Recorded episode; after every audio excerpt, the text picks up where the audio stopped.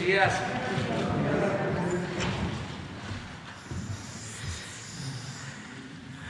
Bueno, vamos a iniciar hoy miércoles esta conferencia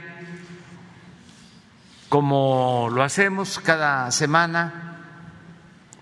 Hoy vamos a eh, escuchar a Ana Elizabeth García Vilchis, quien va a informarnos sobre eh, las mentiras, algunas mentiras, porque si no nos pasaríamos todo el día aquí.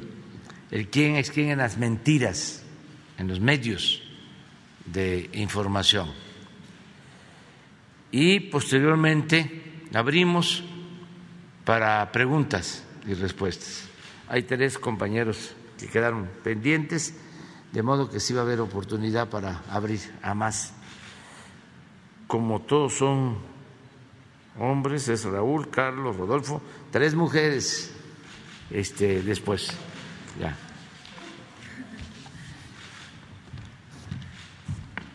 Señor presidente, buenos días, buenos días, compañeras, compañeros. Este es el quién es quién en las metidas de la semana del 16 de marzo. Hoy traemos cuatro notas.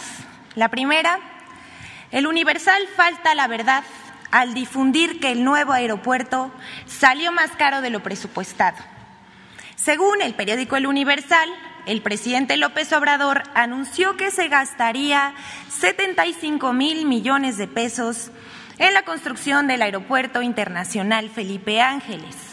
Pero el diario hace sus cuentas y suma hasta 115 mil millones de pesos el costo del AIFA, es decir, un 54% más de lo presupuestado, lo cual no es verdad. De acuerdo con el presupuesto ejercido y por ejercer, la Secretaría de la Defensa Nacional informó que el costo total del aeropuerto alcanzará los 74 mil 535 millones de pesos, por debajo de lo programado.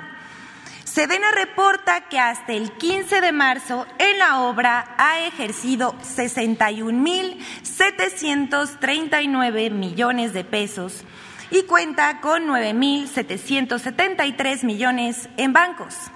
Se generaron 162 mil empleos a lo largo de 880 días que lleva la construcción. Esta magna obra no tuvo sobrecostos ni dispendios. Por el contrario, se trata de un aeropuerto moderno construido por ingenieros militares en tiempo récord, a un bajo costo y con la más avanzada tecnología y materiales de calidad, lo cual es una gran noticia. Sin embargo, hay muchos que buscan manchar el inicio de las operaciones del AIFA. No les importa distorsionar la realidad o mentir. Aquí en la pantalla vemos cómo se ha gastado el dinero para construir el Aeropuerto Internacional Felipe Ángeles, para que no quepa duda. Hasta aquí esta noticia falsa. Vamos con la siguiente. De nuevo, el periódico Reforma se lanza contra el tren Maya con desinformación.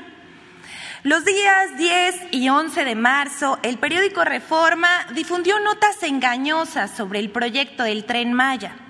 A ocho columnas, Reforma publicó compran al triple terrenos para el tren y afirma que Fonatur compró a Banco Azteca en 1.500 millones de pesos tres terrenos de 108 hectáreas en Quintana Roo, que estaban valuados en 407 millones. Esta información es falsa. La institución oficial encargada de hacer los avalúos es el Instituto de Administración y Avalúos de Bienes Nacionales, que el 8 de junio del 2021 emitió el siguiente resultado, que vemos en pantalla, que los tres terrenos tenían un costo de 1.500 millones de pesos. Aquí lo vemos claramente. La operación de compraventa realizada por Fonatur Tren Maya se realizó con base en los avalúos de la institución del INDAVI y no existe en la escritura ningún avalúo particular, como señala la nota. El precio fijado por la autoridad responsable es el mismo que Fonatur pagó. Siguiente nota, por favor. Con tal de criticar, inventa denuncias penales o que derrocharon el dinero en cubrebocas, de cómo un columnista se puede volver fuente de desinformación. No es nuevo que los columnistas conviertan en hechos lo que son trascendidos o de plano invenciones. Es parte de la historia del periodismo, pero destaca un nuevo fenómeno. Cada vez más frecuente que los columnistas de medios se conviertan en fuente de desinformación al publicar rumores o golpes políticos como si fueran información verdadera, engañando al público. Esta semana tuvimos dos ejemplos. El primero, el 13 de marzo pasado, Roberto Rock publicó en su columna del Universal que según sus fuentes existen dos investigaciones de la Fiscalía de la República en contra del secretario de Gobernación, lo cual no es verdad. Según la propia Fiscalía, no existe ninguna carpeta de investigación en contra de Adán Augusto López. Pero Rock lo da como un hecho y afirma que el propio Alejandro Hertz lo informó a Palacio. Pero esta información es falsa. Comenzó a diseminarse por las redes. Sin embargo, llama la atención que un día después, algunos como Ricardo Rafael en su columna de Milenio dieron por buena la versión de Rock y sin verificarla, publicaron ese asunto para dar la idea de un supuesto eh, conflicto dentro del gobierno, algo que por cierto no existe. Pero bueno, así se hacen los chismes. El otro ejemplo lo encontramos el 15 de marzo pasado en la columna de Salvador García Soto en el Universal, titulada La CEP compró cubrebocas de 90 pesos cada uno y le agrega una entrada con jiribilla. Hubo dinero para cubrebocas caros, pero no para las escuelas de tiempo completo. El señor usa como fuente una factura falsa con firmas apócrifas, con lo que se intentó extorsionar a la CEP el año pasado.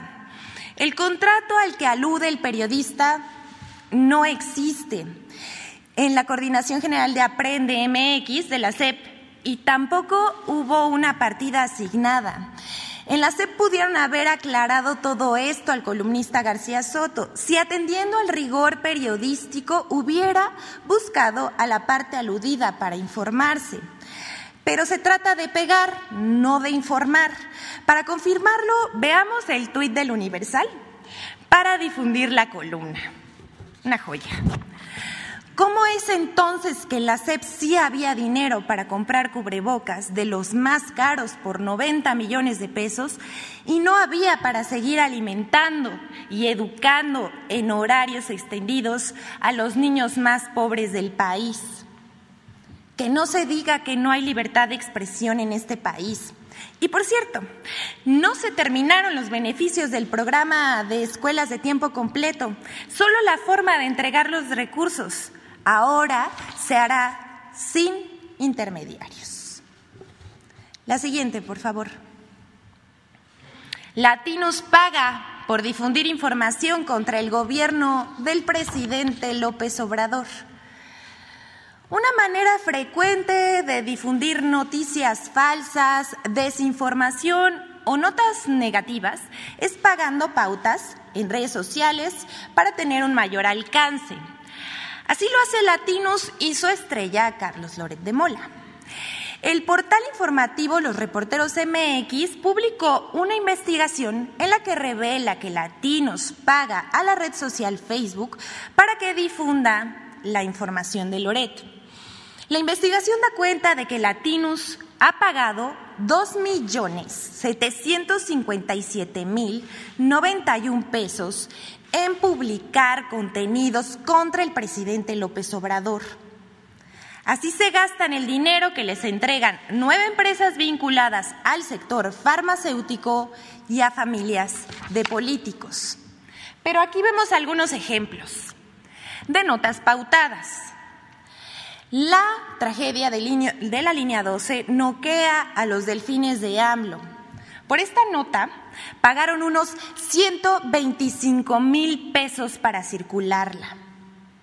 Otra, otra nota dice, López Obrador se quiere reelegir sin ninguna duda, declaró Vargas Llosa en una entrevista con Loret de Mola. Para difundir la entrevista de Vargas Llosa en redes sociales, eh, específicamente en Facebook, metieron casi 45 mil pesos. O podemos ver estas pautas con sesgos electorales publicadas en mayo pasado. Bueno, así se las gastan Latinos y Loret. Pero mejor sería que Carlos Loret informara a la opinión pública cuánto gana y quién le paga. Y si en verdad tiene ingresos por 3 millones de pesos mensuales. O al menos que nos diga cómo le hizo para comprar 13 departamentos junto a su esposa y su cuñada por un valor de 100 millones de pesos solo en la Ciudad de México, según las em, investigaciones publicadas por la revista Contralínea. También queremos aclarar que estos 100 millones de pesos en 13 departamentos son el precio de la escritura, así que hagan sus cuentas. Bueno, hasta aquí la sección de hoy. ¿Es cuánto, señor presidente? Gracias. Pues es 13 departamentos, es como una inmobiliaria, ¿no? Bueno, vamos ya. Raúl Hernández. Sí, señor, buenos días. Ah, bueno, espérame, Raúl. Sí, señor. Que este, eh, llegan mexicanos que fueron eh, traídos de Ucrania, llegaron hoy.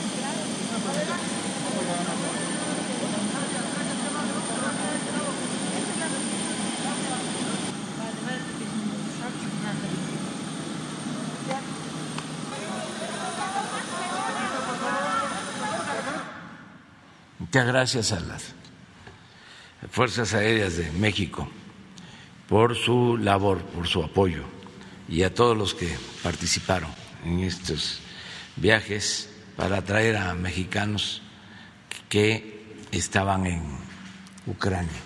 Muy bien, ahora sí, vamos, Raúl. Gracias, Raúl Hernández, el Barlovento, el concepto integral del comercio exterior. Antes que nada, el ingeniero Montes Velador, el sembrador de 45 mil árboles maderables en 41 hectáreas allá en Tomatlán, Jalisco, le envían un agradecimiento porque gracias a los buenos oficios de Leticia Ramírez y su equipo ya está en pláticas con la financiera, eh, ya hablaron con el jurídico, el Barlovento tiene también hoy una entrevista con ellos porque tengo dudas respecto al procedimiento para, para con el productor y sobre todo también porque estoy insistiendo en una entrevista con el director Valdemar Hernández Márquez de la financiera, porque pues quiero ver cómo fue el procedimiento. De verdad es un desaseo. Eh, es un proyecto muy bonito el que tiene este señor, muy bonito, muy interesante. Y saber también que la financiera tiene 21 mil productores con adeudo de 29 mil millones de pesos. Quiero, estoy interesado en eso, a ver qué, qué me puede decir el director. Eh, por otro lado, señor presidente, un conflicto de intereses en el fideicomiso eh, de formación y capacitación del, para el personal de la Marina Mercante, FIDENA, porque el director de, de ese organismo, el capitán de altura Miguel Ángel Osuna Rodríguez, eh, es dueño de un instituto de educación náutica y portuaria, y ENPAC, con siete escuelas en, en Ciudad del Carmen, en Paraíso, Tabasco, Tamaulipas, también, perdón, Tampico, Tamaulipas, Campeche, Veracruz, Playa del Carmen. Es declararse que la capacitación de, los, de la gente que, que se embarca es importante porque de ellos le va la vida. Son varias instituciones, no solamente la, las de las, de Fidena, las escuelas náuticas, las tres de Tampico, Mazatlán y Veracruz. Y sin embargo el manejo de ese instituto es eh, eh, raro. Para empezar, la oficina central de ese instituto está a tres cuadras de las oficinas de Fidena, ahí en, en, en la calle de Cuernavaca 5, en la colonia eh, Condesa. Y, la prestación de los servicios es bastante deficiente, a pesar de que el mismo capitán Osuna ha este, propagado información muy interesante de seminarios, en fin. La página web de la, de, la IMPAC eh, habla de fotografías con eh, instalaciones de albercas y, equipaje, e, equipo muy, muy este, eh, demasiado, pues, y, no, no hay tal porque esa, esa, esa eh, dirección del IMPACT ya está en venta desde hace un año, pero sigue dando esa información como, oficina central. Aparte también, este, no, no la, la, la actividad del, del capitán Osuna no, no viene de acuerdo a lo que ha prometido el, señor secretario, al secretario, respecto al, mejoramiento de, del trabajo de las tres eh, escuelas náuticas. Eh, deja mucho que desear. Es muy difícil eh, poder comprender esto porque los egresados de las escuelas náuticas tienen que, que volver a cursar algunas materias y son de verdad este, innecesarias. Eh, hay un capitán que me refiere, es como si yo fuera un, un, doctor eh, cirujano que hace cinco o seis operaciones diarias con un bisturí y le exijan a los cuatro años para poder revalidar su licencia, volver a tomar un curso de, de, de ese mismo eh, tema. Entonces, no, no hay una no hay una congruencia en eso y parece que hay un conflicto de intereses. No contestan las llamadas en las escuelas náuticas que tiene este señor y tampoco contesta él. Ahí me parece que es un, asunto de interés.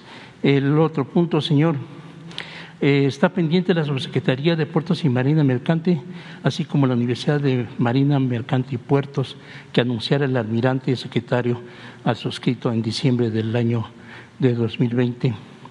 El almirante Ojeda dijo que seguramente la actual coordinadora general de Puertos y Marina Mercante, la capitán del Tour Ana Laura López Bautista, estaría en el cargo.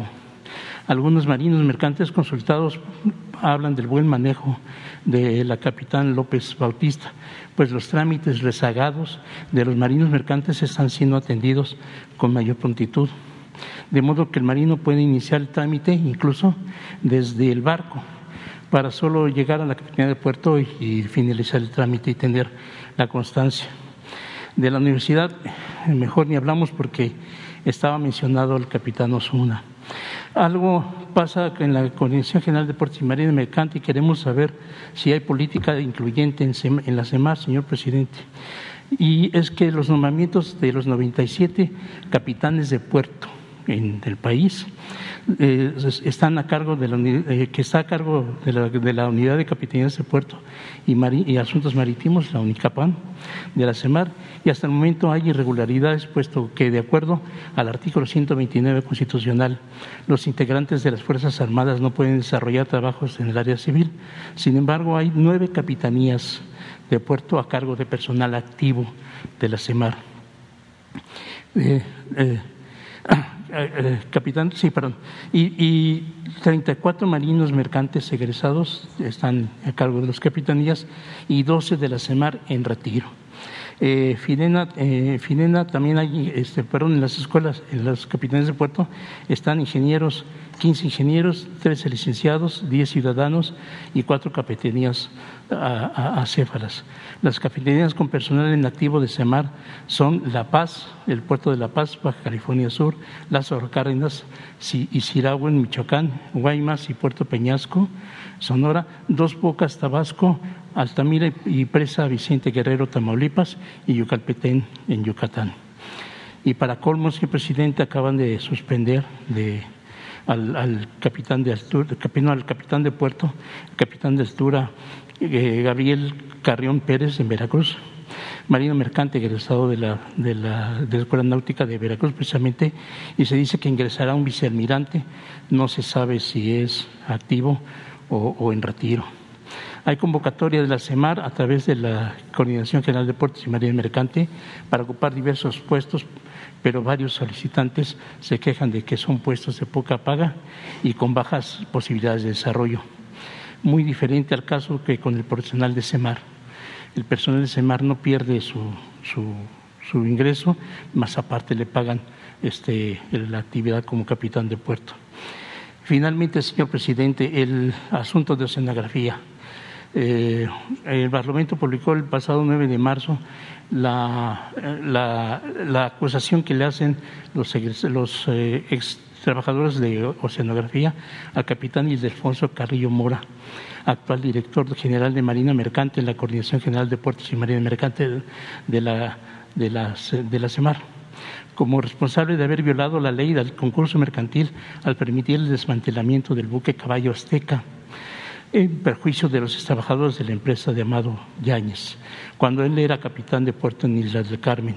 Los trabajadores afectados piden que los buques ya aún abandonados en Islas del Carmen, son como 26, señor, que se están pudriendo, eh, que están dañando el ecosistema, eh, eh, abandonados en Islas del Carmen, Campeche, no sean desmantelados, y no sean desmantelados y se les entregue a ellos como pago de indemnización. Esto lo ha solicitado mediante juicios en el contexto del concurso mercantil. Para ello solicitan usted la oportunidad de entrevistarse a fin de poder poner, exponer en detalles el abono a la solución de este conflicto. Tienen todos los documentos cuyas copias el Barlovento ya ha entregado a don, a, don Jesús Ramírez.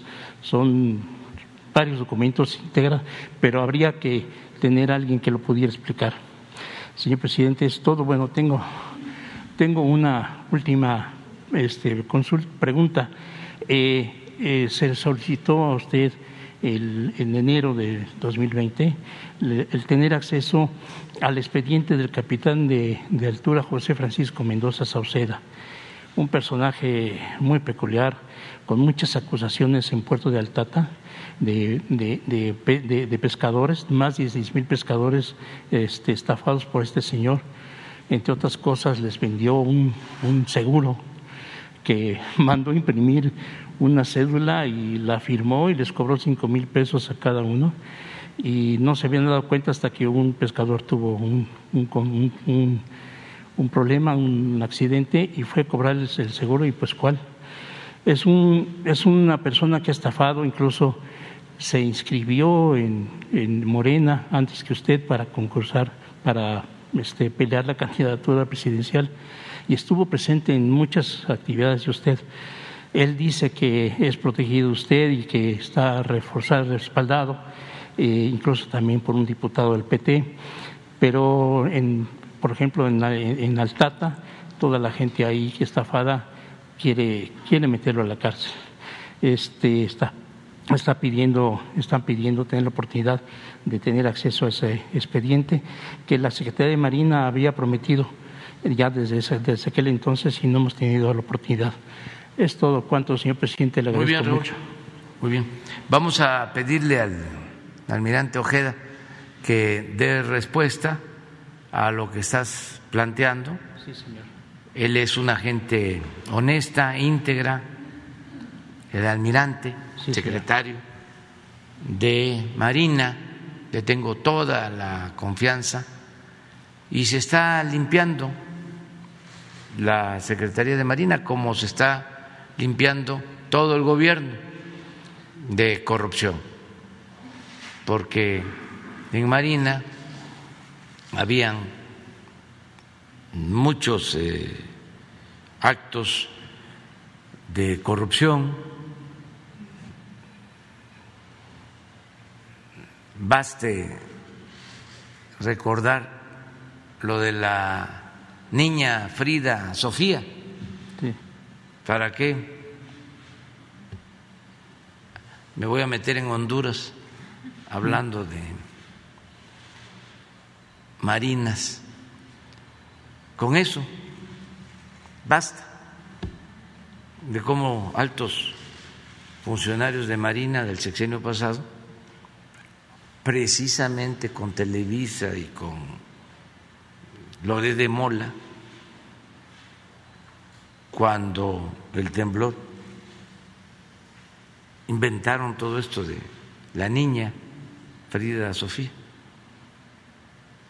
Eso ya no este, se da en la Secretaría de Marina porque el secretario de Marina, el almirante Ojeda, es un hombre recto, íntegro, honesto, y eso me da mucha tranquilidad. Acerca de oceanografía, es otra historia que ojalá y este, se conociera por todos los mexicanos. Era una empresa que le daba servicios o vendía servicios a Pemex, pero con mucha influencia. Obtenía contratos. Como durante mucho tiempo Ciudad Carmen fue una ciudad con mucho auge por el petróleo, cuando todavía estaba en su apogeo Cantarel, uno de los yacimientos petroleros más grandes del mundo, que se lo acabaron durante el periodo neoliberal, que es otra historia. que se debería de contar también. En ese entonces eh, se da el llamado cambio. En el año 2000, cuando engañaron de que las cosas iban a cambiar. Sí, pues Fox y la bandera del cambio metidos en eso. Entonces, ¿qué pasó en Ciudad Carmen, en Campeche, en Pemex? Ya los contratistas no eran afines al partido que estaba, sino ya eran protegidos del nuevo partido. Y así este, toma fuerza esta empresa, Oceanografía, con vínculos hasta con el secretario de Hacienda, Gil Díaz. Así es. Y empiezan a recibir contratos. miles de millones de dólares en contratos, tanto en el sexenio de Fox como en el sexenio de Calderón. Un dato, el señor Yáñez regalaba relojes. Sí, usted lo cita en su libro, señor. De un millón de dólares.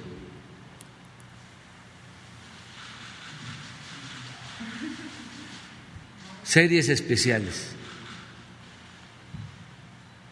Como estaba lo del bicentenario, mandó a hacer una serie especial para entregar a políticos, a funcionarios y a sus amigos. Así era antes.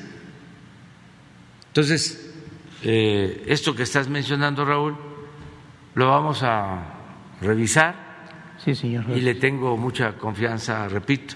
¿Es posible entonces que gente de los trabajadores de oceanografía con documento puedan estar eh, asesorando, ayudando a sí, esta investigación? ver de qué se trata, porque siempre en estos pleitos, ah, porque después este solicitan crédito los de oceanografía con Banamex. Y ahí empezó el problema, porque está difícil que se dejen robar los de arriba. Siempre por lo general, el de arriba roba al de abajo. Pero entre los de arriba está difícil que se dejen. Entonces, entregaron facturas falsas para la obtención de un crédito o algo por el estilo. Le dan el crédito y no pagan y entonces sí viene una denuncia de Banamex que tiene las mismas agarraderas que oceanografía y demostró tener más porque fue a la cárcel este señor. Sí. Entonces es así, de esas historias, ¿no? Sí, incluso. Lamentables del periodo neoliberal. Sí, el barco eh, Caballo Azteca tiene un costo algo así de como unos 60 millones de dólares. Sí. Pero después de la desmantelada y cómo lo quemaron y todo, no quedó ni, ni 10, 12 millones de pesos que le dieron a los trabajadores. Y es con base en el concurso mercantil, señor, están primero los trabajadores. Sí. Y ninguno ha tenido. Sí, pero pues todo eh, estaba confabulado. Sí. O sea, era una mafia. O sea, todo lo dominaban. Eso ya no sucede, por eso, Raúl, te digo, va a investigar sí, señor. el secretario de Marina, que es un hombre honesto. Dicho sea de paso, cuando me tocó decidir a quién iba yo a nombrar como secretario de Marina, a él no lo querían. Por algo será. Lo tenían relegado, a él le correspondía por la edad. Y además porque se tenía que cumplir con la antigüedad, el servicio civil de carrera que existe, los ascensos. ¿Qué sucedió en los últimos tiempos? Un secretario de Marina nombró como sucesor a su secretario particular.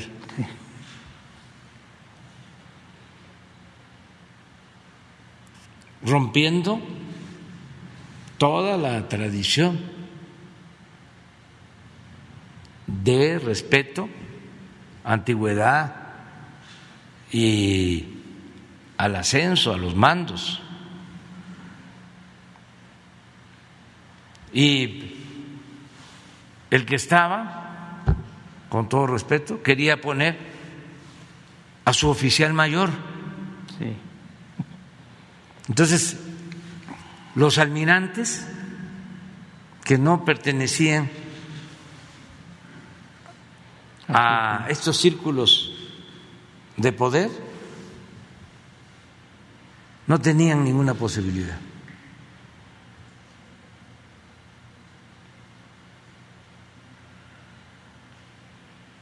Y por eso opté por el almirante Ojeda, porque entre otras cosas había escrito en los años 80 un libro en contra de la corrupción. Como hice un análisis de todos los almirantes, uno por uno, llegué a la conclusión que él debía ser el secretario. Y no fallé. Y lo mismo con el secretario de la Defensa.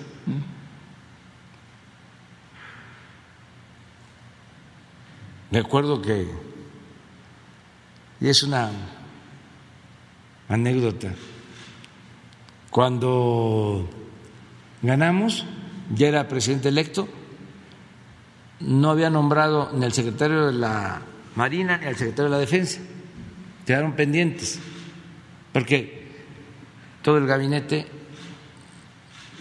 desde la campaña lo había propuesto, los nombres, mujeres y hombres que iban a acompañarme y quedó pendiente lo de Marina y Defensa. Entonces me preguntan que si este cómo iba a ser el procedimiento. Y hablé de una terna para nombrar al secretario de la Defensa. Aunque recordé lo que decía don Adolfo Ruiz Cortines, que habían ternas de cuatro.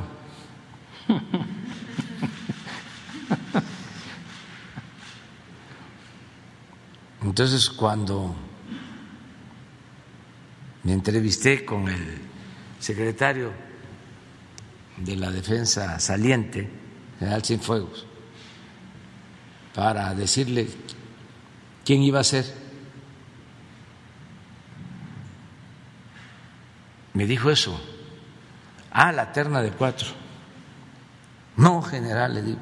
Fíjese que hay ternas de cinco. y ya le propuse al general Sandoval. Entonces, es muy importante quienes ocupan las secretarías porque eh, tienen que ser gentes rectas, honestas, porque es piramidal. Si el presidente es corrupto, los secretarios van a ser corruptos, los subsecretarios, los directores. Si el presidente es honesto, los secretarios son honestos, los subsecretarios también. Y nosotros no queremos ladrones en el gobierno. No aceptamos la corrupción. Por eso, Raúl, con mucha seguridad te digo que el, almirante va a ver los dos asuntos que trates lo de eh, el posible conflicto de intereses al que hiciste mención, si existe conflicto de intereses, y lo de los trabajadores. Y lo de la subsecretaría de puertos, señor. También, también. Este, eh, Marina nos está ayudando mucho porque se hicieron cargo de los puertos, eh, tenemos más control para evitar la entrada de drogas, el contrabando, se está poniendo orden. Y ahora Marina también está a cargo de las aduanas, como la Secretaría de la Defensa tiene a su cargo 21 aduanas todas las fronterizas. Y ya son muy buenos los resultados. desde que están eh, se han logrado ahorros o mayores ingresos por 50 mil millones de pesos, solo en las aduanas eh, a cargo de la Secretaría de la Defensa. Ya pronto les vamos a informar de los eh, cambios que se han llevado a cabo este, sobre lo de las aduanas y lo de los puertos. Muchas gracias, señor. Gracias, Raúl. Vamos con Carlos Pozos.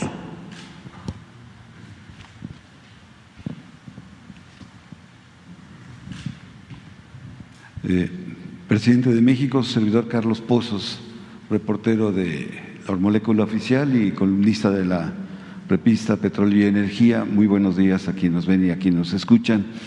Eh, antes de iniciar con mis dos preguntas, eh, quiero proporcionar un dato que usted solicitó aquí en este ejercicio de comunicación circular. Usted solicitó a los colegas que se buscara si había algún reportaje realizado sobre Claudio X González. Efectivamente, no hay algún reportaje sobre Claudio X González. Solamente logré encontrar, señor presidente, lo que se publicó el 20 de agosto del 2012, apenas ocho años atrás, sobre un operativo antinarcóticos en Nicaragua, siendo el aún presidente Daniel Ortega, se detuvo a 18 mexicanos con 9.2 millones de dólares y cocaínas. En las investigaciones, en las, eh, investigaciones y declaraciones eh, sale una señorita o señora Raquel a la Torre Correa, líder del grupo, y la que se dijo empleada de Televisa, llevaba cartas de acreditación supuestamente firmadas por Amador Narcia, vicepresidente de información de Televisa y hoy columnista del El Universal.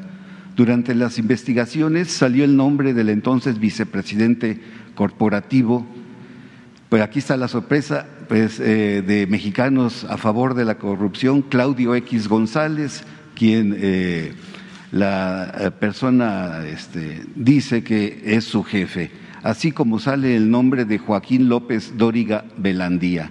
Extrañamente, presidente, el escándalo internacional dejó de ser noticia y se apagó. Esta es la portada de proceso y así se publicó y pues eso principalmente para, para los jóvenes, si quieren eh, buscarlo este, en las redes sociales, ahí pueden encontrar lo que sucedió. Es el dato que encontré sobre Claudio X González. Y ahora bien, eh, mi primera pregunta, presidente. Después del cateterismo que usted fue sometido, usted nos dijo que tiene un testamento político.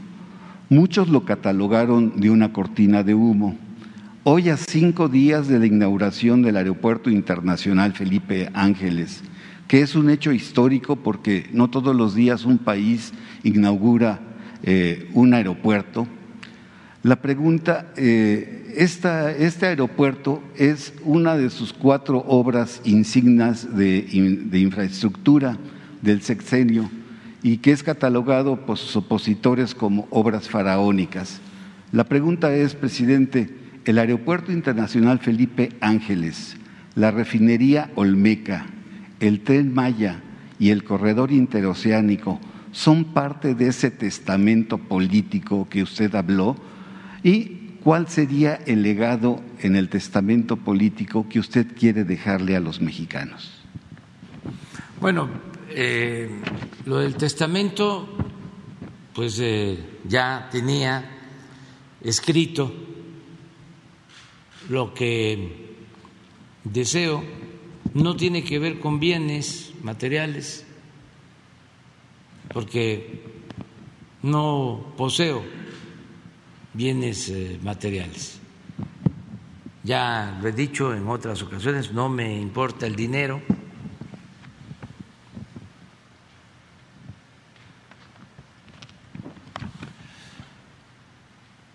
Tengo ingresos para lo básico y soy feliz. También he aclarado que no todo el que tiene es malvado, son concepciones que se tienen. Hay gente que ansía hasta de manera enfermiza el dinero.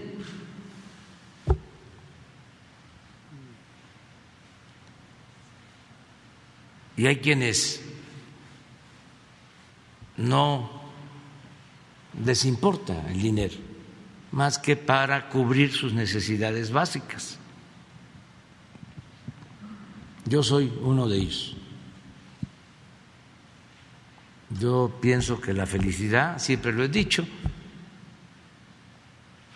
no tiene que ver necesariamente con el dinero, con acumular bienes materiales, con títulos, fama, sino con estar bien con nosotros mismos, con nuestra conciencia y con el prójimo. Y como soy seguidor de León Tolstoy, sostengo que solo siendo bueno, solo siendo buenos, podemos ser felices. Entonces el dinero muchas veces es perdición.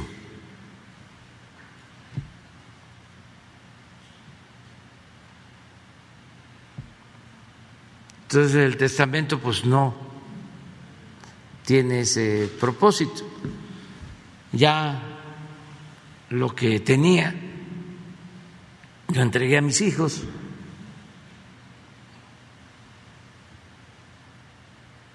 la casa de Palenque, el terreno, es de los cuatro hijos.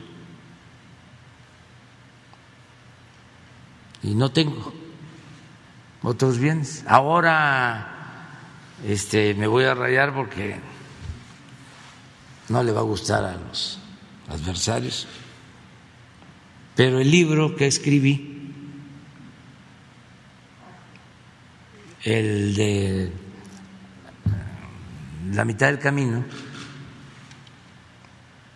se ha vendido mucho. Es el libro más vendido sobre temas políticos sociales en el país. Se han vendido más de 200 mil ejemplares. Y entonces, pagando impuestos, voy a recibir ahí como tres millones de pesos, porque me dan el 12 por ciento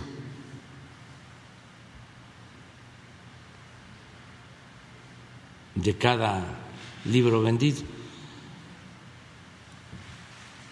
Lo que me dieron de anticipo, pues este, yo aporté, porque me pagaron el anticipo en especie y entregué como diez mil libros. Pero aparte, vendidos, pues más de doscientos mil. Entonces, vamos a ver qué hacemos con ese dinero. Este, lo otro es lo político. este, explicar ahí eh, en qué me inspiro, ya lo saben, en Hidalgo, en Morelos, en Juárez, en Madero, en Villa, en Zapata, en General Lázaro Cárdenas. ¿Y qué pienso de el prójimo y por qué se debe luchar en la vida. Sobre eso trata.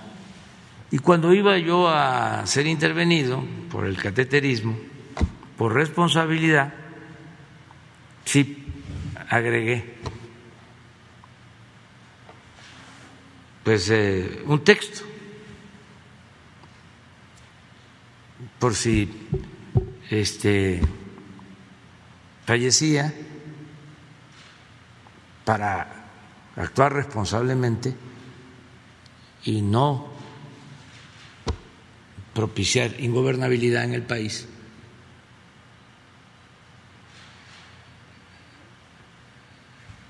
Hice una recomendación respetuosa porque la Constitución establece un procedimiento para el presidente sustituto. Sin embargo, eh, son momentos delicados y eh, apunté sobre cómo veía yo el futuro, cómo podría ser eh, la vida pública hacia adelante, ¿no? ¿Se puede saber cuál fue la recomendación? No, eso no se puede saber. Eso lo tiene el notario. Este, alguna vez se va a saber. Bien, eh, presidente de todos los mexicanos, eh, ayer eh, se dieron cifras muy buenas de vacunación y pues prácticamente estamos en semáforo verde ya en muchos de los estados de la República Mexicana. El gobernador eh, de Nuevo León, Samuel García, ya instauró, instauró el uso opcional de cubrebocas en espacios abiertos, eh, parques y plazas. La jefa de gobierno, Claudia Sheinbaum, según mis fuentes, me dice que pues eh, pronto también dará a conocer que el cubrebocas por el momento debe de olvidarse. Yo le quisiera preguntar, ¿qué opina de estas decisiones y qué recomendación le daría usted a los gobernadores del país? Bueno, hay que ver qué opina eh, el secretario de Salud, el subsecretario Hugo López Gatel. Él es el que ha estado eh, atendiendo todo el problema de la pandemia es un especialista, un experto, él tiene la experiencia, vamos a esperar a que él eh, opine. Sin embargo, también hay eh, autonomía y los gobiernos estatales son los que pueden aplicar medidas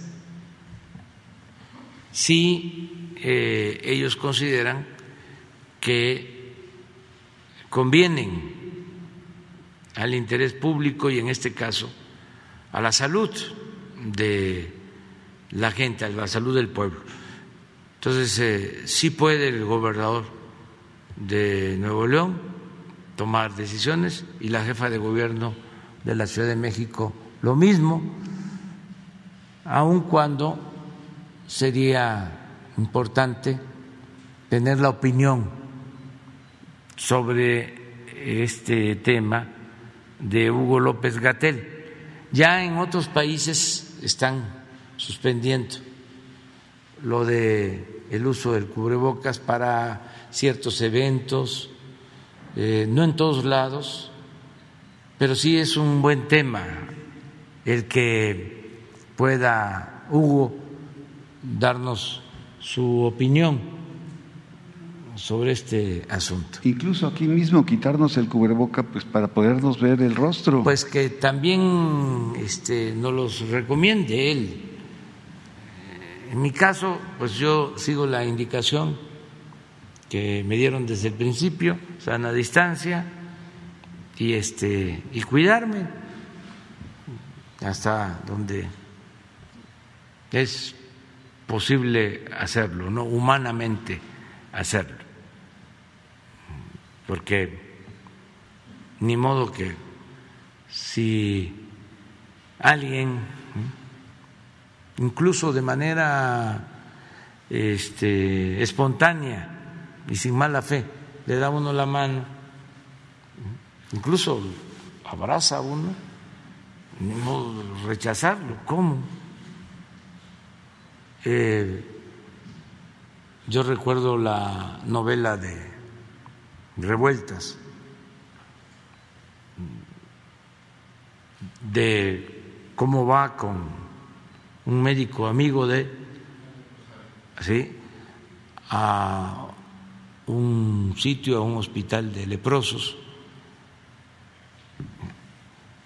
la Madre Teresa también conviviendo con enfermos. O sea, claro que hay que protegerse, pero no hay que dejar los sentimientos humanos. Entonces, vamos este, a pedirle a, a Hugo, ya que estás hablando de Nuevo León, quiero opinar sobre la detención de Jaime Rodríguez. Es un asunto de el Estado de Nuevo León, de las autoridades de Nuevo León. Yo me enteré ayer, ya cuando lo habían detenido, porque no es eh, nada vinculado con el gobierno federal. Aclararlo, ¿no? Esto. Se tiene que informar bien sobre las causas. Lo que siempre recomiendo es que no se debe de utilizar la ley para venganzas políticas, no se pueden fabricar delitos y al mismo tiempo no debe de haber impunidad. Entonces se debe de informar cuáles fueron los motivos, las causas, presentar las pruebas, transparentar todo. Y como son asuntos eh, importantes, se tiene que informar bien a todos los, los ciudadanos. Lo que no me gustó, y eso lo digo porque este, creo que eh, afecta la dignidad de las personas fueron las fotos que le tomaron. Eso no. Pero tienen intención, precisamente al no difuminar este, el rostro del gobernador, se pueden utilizar como elemento para desvirtuar el caso. Puede ser, pero no es un asunto jurídico, es un asunto que tiene que ver con el honor y con la dignidad y como si el Quijote, por la libertad y por la dignidad, se puede arriesgar hasta la vida. Lo que hicieron con el presidente de Honduras, que lo encadenan, esas cosas no se deben de permitir. Entonces no me gustaron las fotos y ojalá y no vuelva eso a suceder. ¿Mande? No, porque es un asunto de Nuevo León. Es este eh, la soberanía de eh, el Estado de Nuevo León. Ellos eh, son independientes, son autónomos. Yo respeto sus decisiones. Gracias, señor presidente. Rodolfo, bueno, también este, aprovechando, lamento muchísimo lo del asesinato del periodista de Zitácuaro de ayer. Ya estamos eh, haciendo la investigación, se les va a informar. Mañana eh, se va a dar un informe completo sobre seguridad en el país y se va a informar caso por caso de los periodistas asesinados.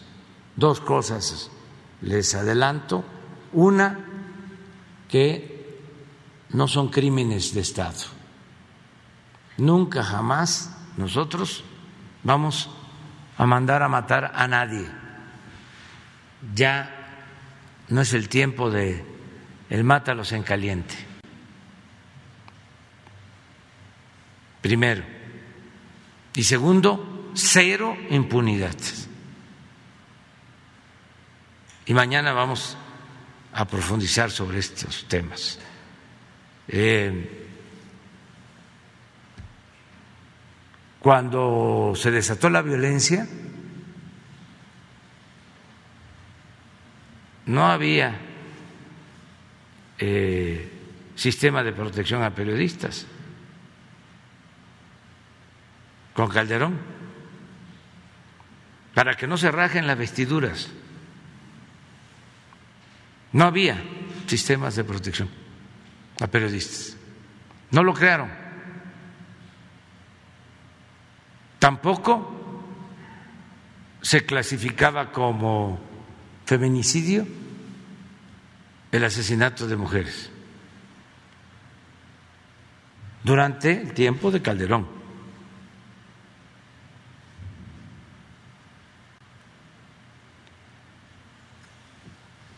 Y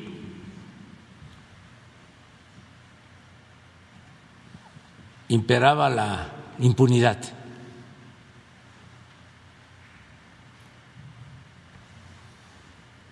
No había planes de búsqueda de desaparecidos. Nada de eso. Nada más para recordar, ahora estamos aplicados en proteger a los ciudadanos, proteger a los defensores de derechos humanos, proteger a periodistas. Y repito, el Estado no reprime, no asesina, ni tampoco se permite la impunidad. Entonces mañana vamos a informar y mi abrazo a los familiares, amigos de este periodista asesinado. Rodolfo Montes. Gracias, presidente. Buenos días, buenos días, licenciada Vilchis. Armando Linares se llamaba el compañero de Michoacán y precisamente el gremio periodístico de Michoacán eh, le pide a todos los servidores públicos que se ahorren sus condolencias. Eh, hay indignación en el gremio de Michoacán, en el gremio periodístico en México, hay rabia hay impotencia por, por esta ola de asesinatos, no de su sexenio solamente, sino de, desde Calderón, Peña Nieto y a la fecha.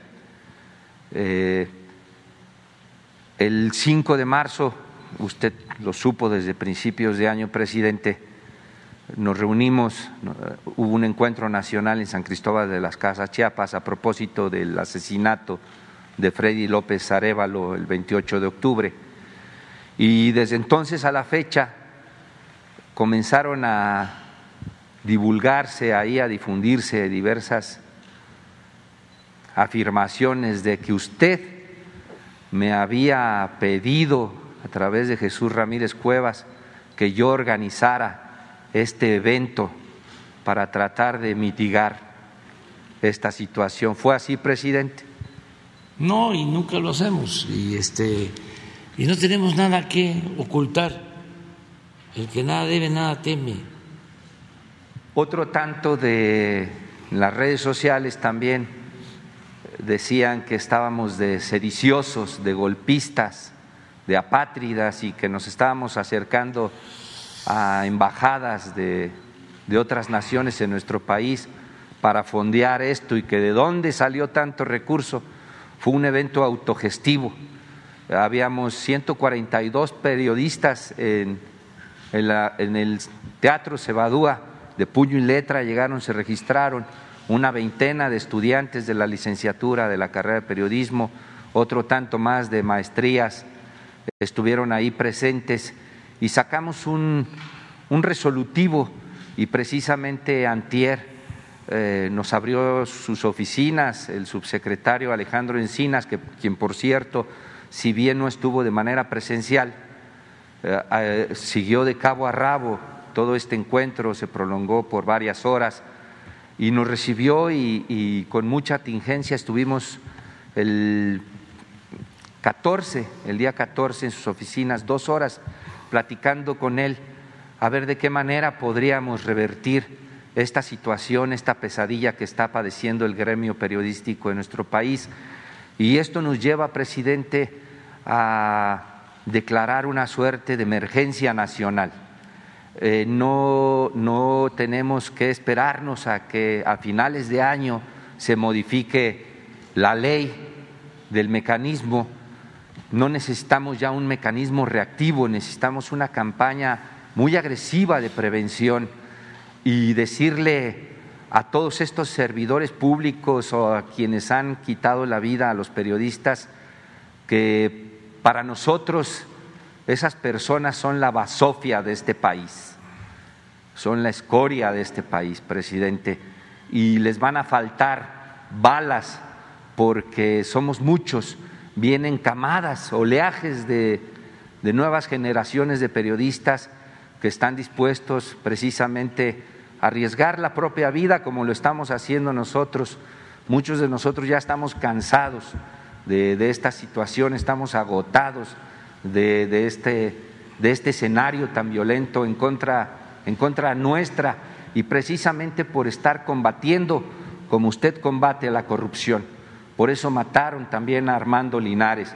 Él lo ventiló públicamente y ejecutaron primero a uno de los suyos y después a él, presidente. Entonces, es una emergencia nacional que nos gustaría que compartiera usted con nosotros y que más allá de estos informes, como lo consideró el subsecretario Alejandro Encinas, eh, una comisión de periodistas, eh, le demos seguimiento a esta situación y ver la manera en que salimos de este escollo, presidente. Pues sí, lo estamos viendo. Mañana vamos a, a, informar sobre este tema. Insisto, no hay en ninguno de estos asesinatos elementos para eh, señalar como responsables a funcionarios públicos, servidores públicos.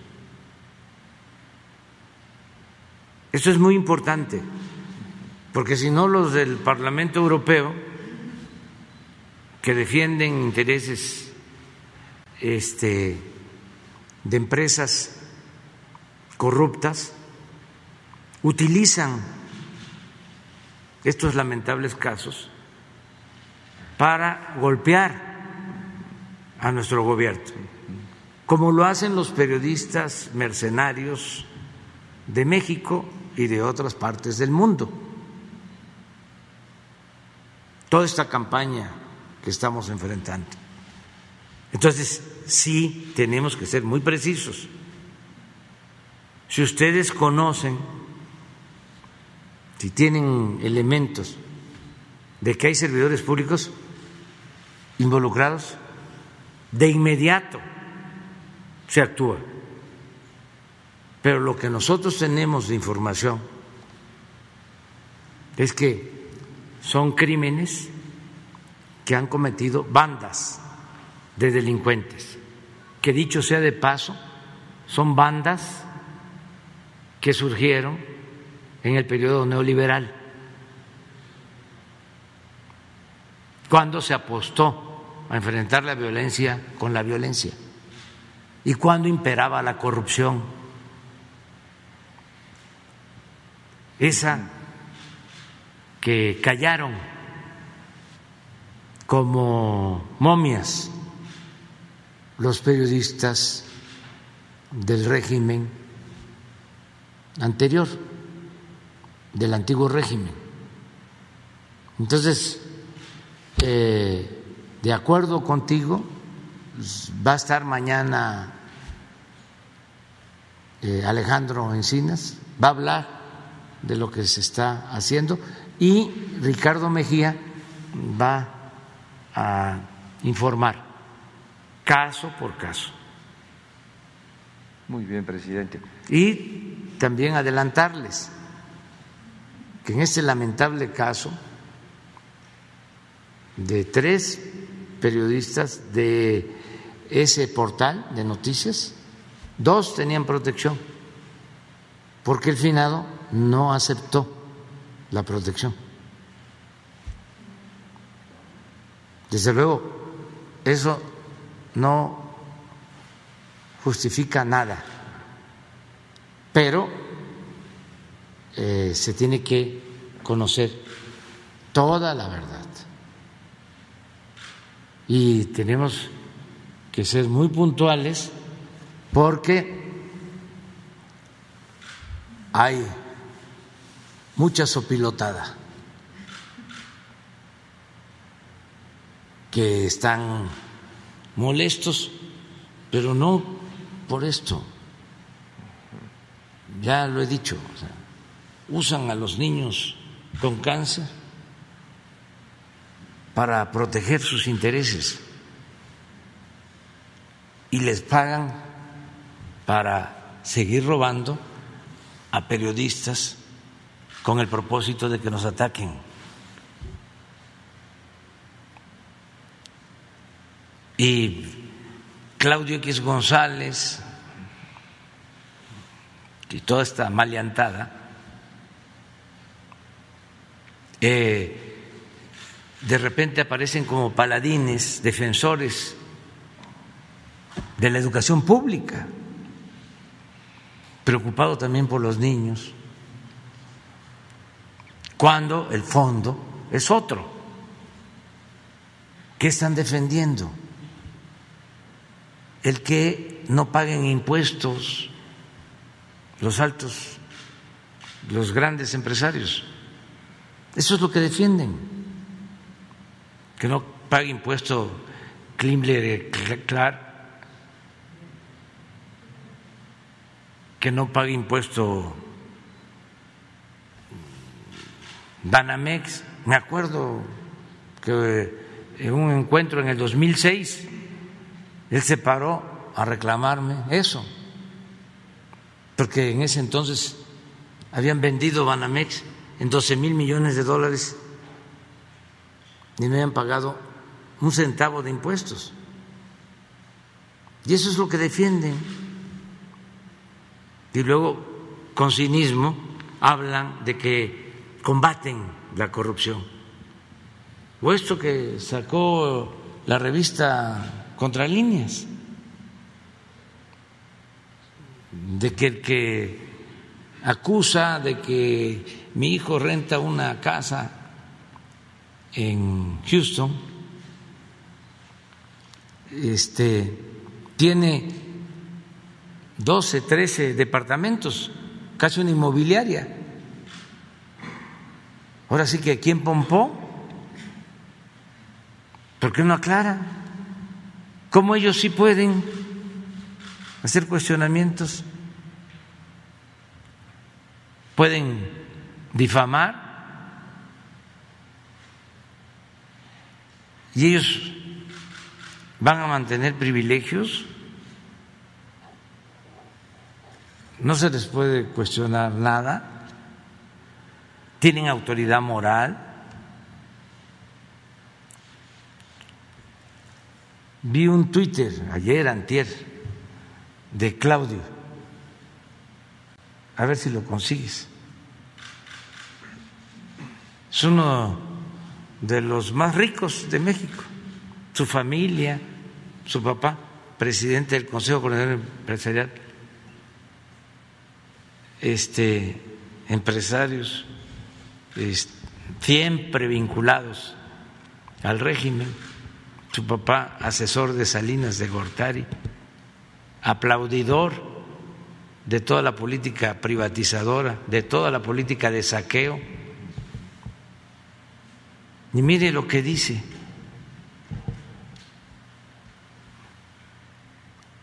de que no hay que olvidar que mi hijo vive en una casa o vivió en una casa con alberca.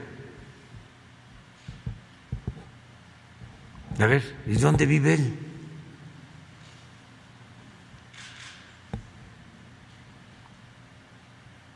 ¿Cuánto tiene él?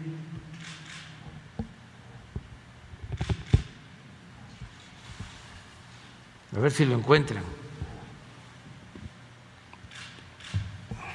Yo no tengo casa con alberca porque me voy a bañar al río.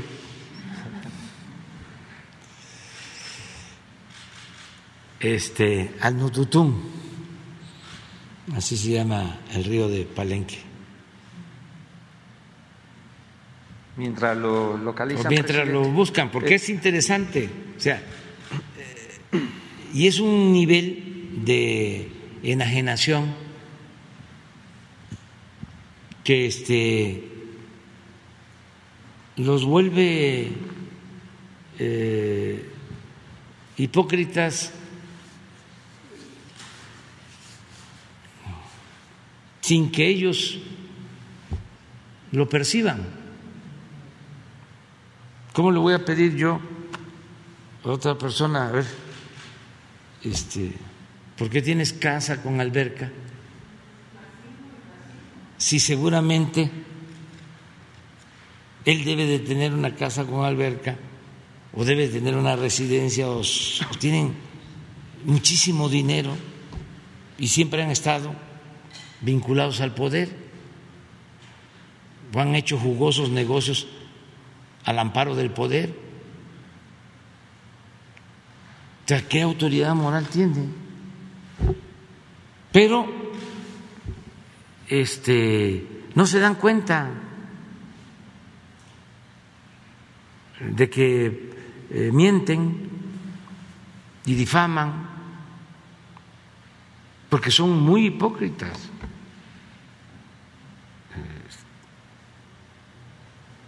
Es una manera de pensar. El conservadurismo es sinónimo de hipocresía y de corrupción.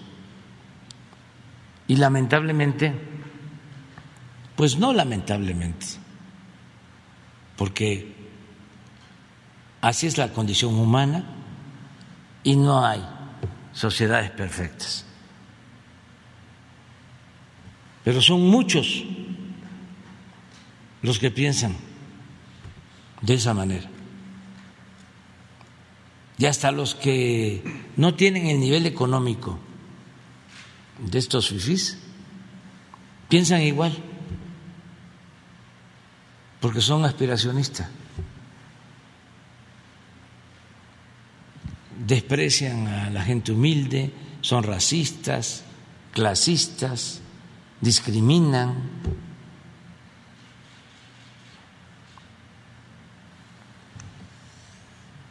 A ver si lo consiguen.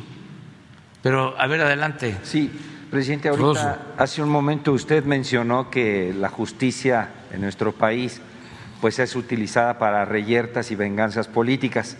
Justo cuando inició su, su sexenio, usted recibió una carta de un personaje que en su momento causó mucho revuelo mediático. Él recibió su carcuri, recibió una sentencia de 13 años de prisión, la primera, ya lleva 19 años en la cárcel, después gana un amparo le avientan 93 años de prisión, gana otro amparo y ahora son 112 años de prisión eh, por el delito de pornografía infantil que a final de cuentas se convierte en estupro.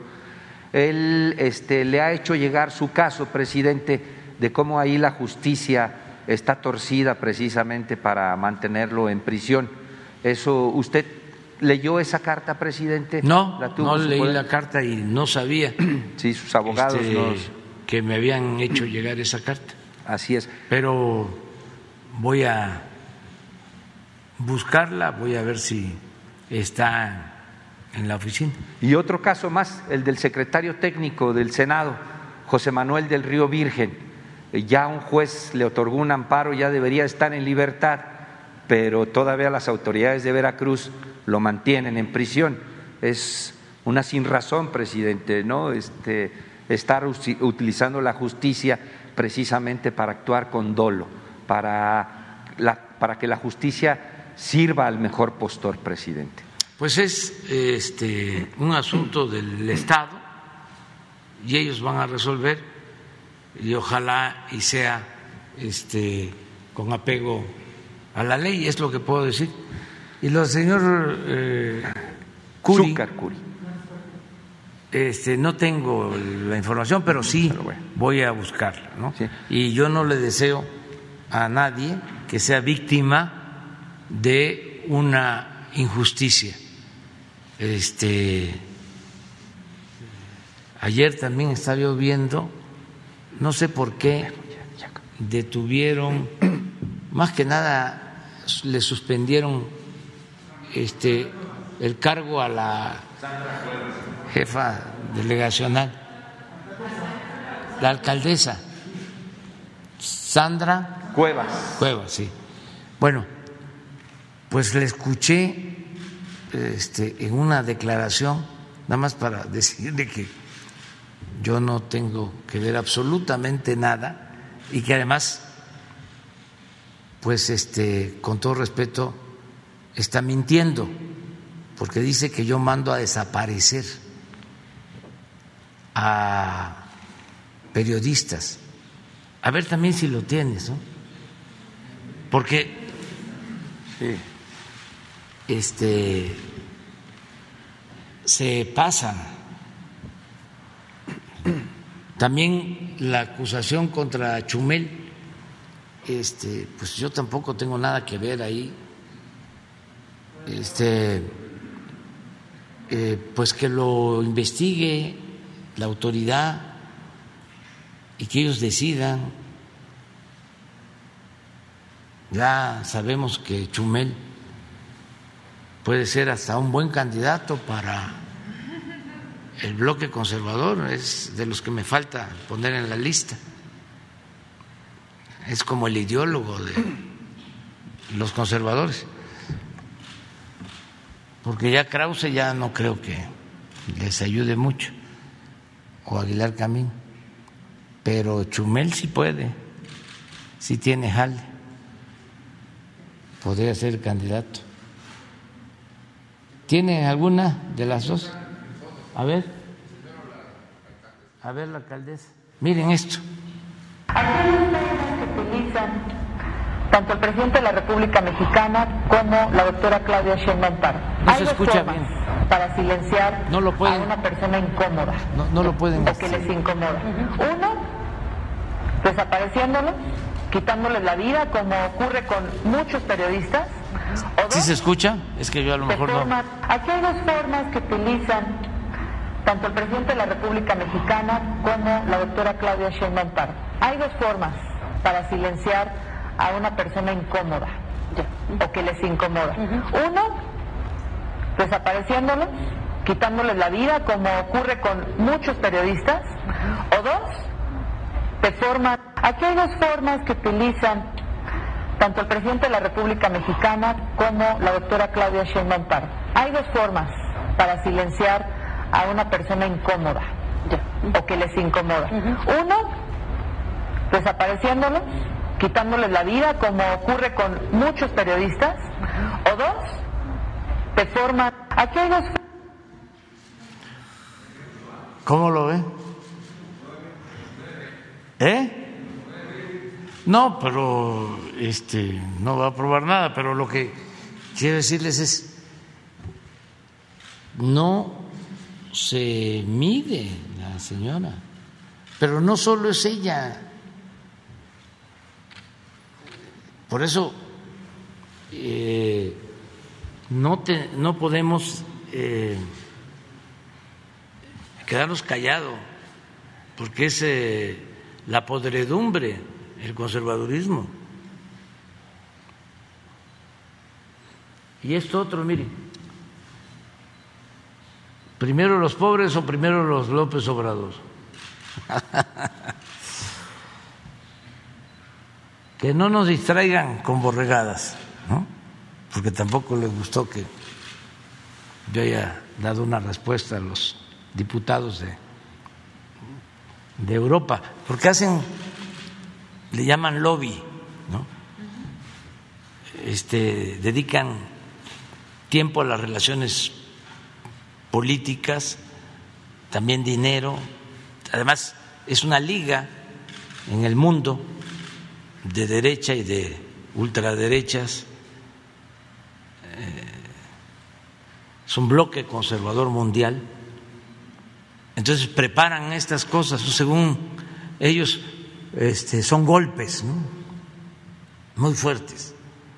Lo de la declaración de los diputados europeos,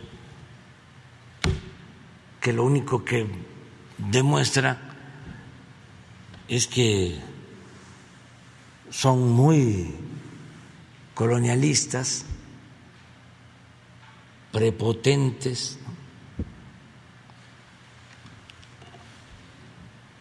Y lo otro es este asunto de la renta de la casa de José Ramón, de su esposa, estuvo en eh, primer lugar en menciones en el mundo. Trending topic le llaman. Y aquí a nivel nacional. Imagínense cuánto dinero. Porque ni modo que en Francia, en Arabia Saudita, porque aparecen este bots según vi una investigación, de todo el mundo condenando esto, el que eh, mi hijo rente una casa y que además conflicto de intereses con una empresa petrolera a la que ni conozco ni tenía idea, nada más de sentido común si les damos contratos millonarios a esa empresa, es para que le renten una casa a mi hijo. ¿Qué no le podría decir? No, entreguen la casa. Si fuésemos corruptos. Pero no solo la casa, todo el fraccionamiento a cambio de contratos. ¿Cómo le hacían pues ellos, los que estaban? ¿Así? Entonces le pone que no nos distraigan con borregadas, que respondan por esto y tanto más. No, pero hay algo. Ah, ¿este es qué? Ah, pero sí, él, lo, Y pensar que todo es porque sigue sin poder justificar que su hijo se dé vida millonaria sin trabajar. No, pero no habla de la casa de alberca, bueno, la alberca. Entonces, ¿Dónde vive Loret?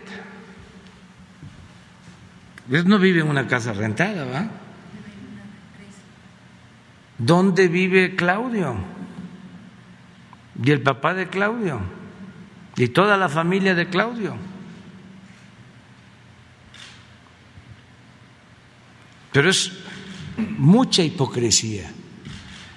Y piensan que con esta campaña mediática en contra de nosotros van a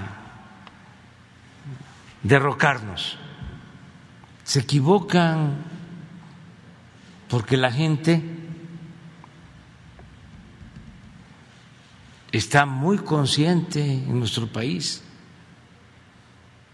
y ya está harta de esta cúpula corrupta, manipuladora,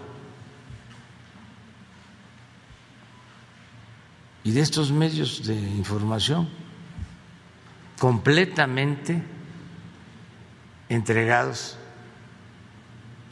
a las mafias de poder económico y político. Entonces, es muy bueno el tema, lo mismo el por qué, si estamos tan mal, ¿por qué no aprovechan la oportunidad? ahora el 10 de abril, y lo tengo que decir porque el INE, de manera cómplice,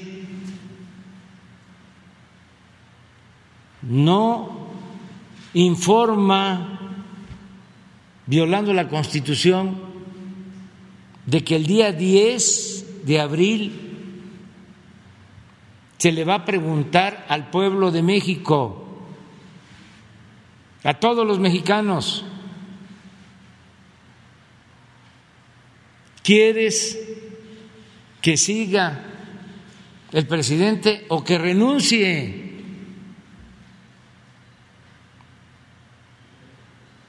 De aquí, bajo palabra de honor, por mis convicciones, por mis principios, por mis ideales,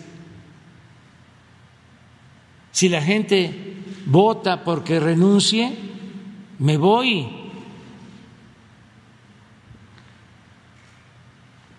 No espero. No le hace que no sea el 40% del padrón que participe.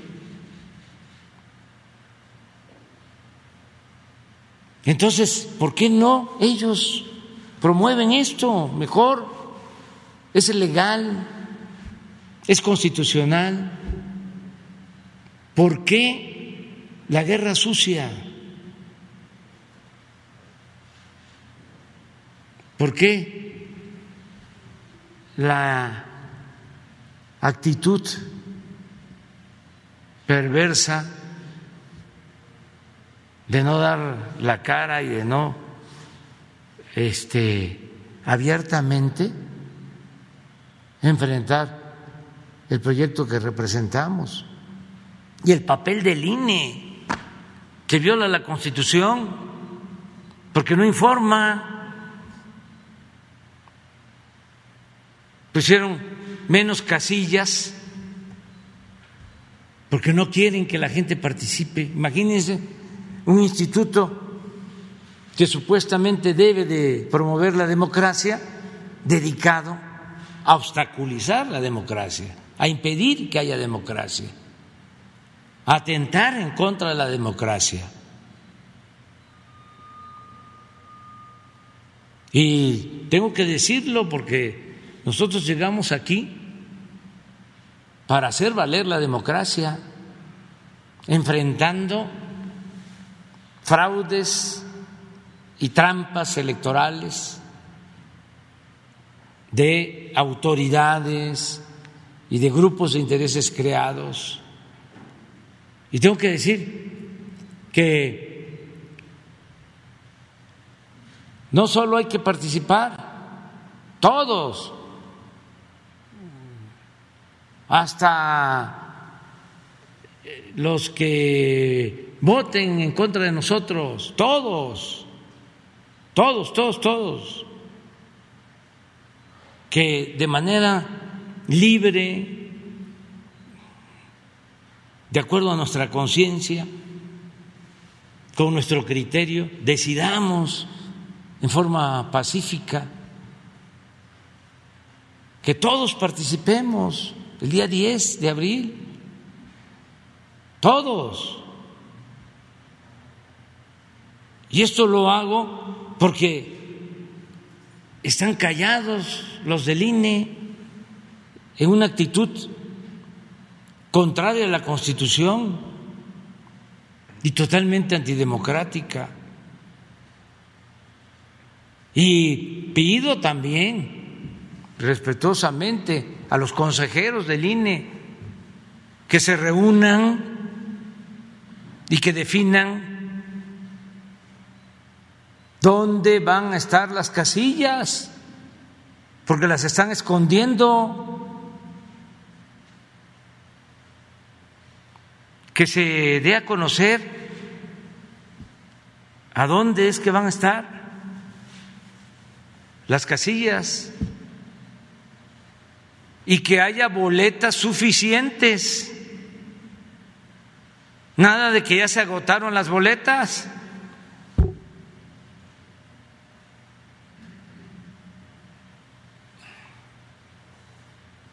Y que no me vayan a cepillar por lo que estoy diciendo, porque me veo obligado a hacerlo, porque ofrecí cumplir con la Constitución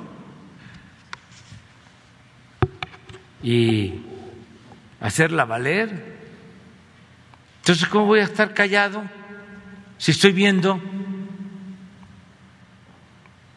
de que están actuando en contra de la democracia? Entonces, quieren una democracia a modo. Esa es la democracia. Cuando ellos puedan imponerse para seguir robando. Esa es la democracia. Si no pueden imponerse y no pueden seguir robando, no hay democracia. ¿Para qué participas? No pierdas tu tiempo.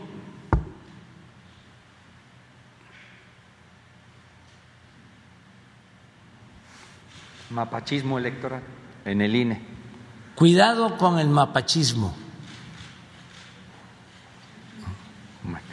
Para terminar, presidente, este, el lunes Román Meyer Falcón presentó aquí toda la inversión millonaria para crear centros deportivos y masificar el ejercicio físico en nuestro país. Pero ¿de qué sirve esto, presidente, si los atletas de alto rendimiento que debieron haber participado, por ejemplo, en Budapest, que está a la vuelta de la esquina, ya se bajaron porque la CONADE no les dio recursos y los que lograron inscribirse es porque se endeudaron, consiguieron recurso privado eh, y además eh, no es nada personal contra la titular Ana Gabriela Guevara, pero todavía a la fecha no se ha pronunciado de por qué o bajo qué argumentos sigue apoyando a Kirill Todorov como presidente de la Federación Mexicana de Natación cuando ya fue depuesto por todos los organismos internacionales, tribunales deportivos, han dicho que no ha lugar ya a, a esa dirigencia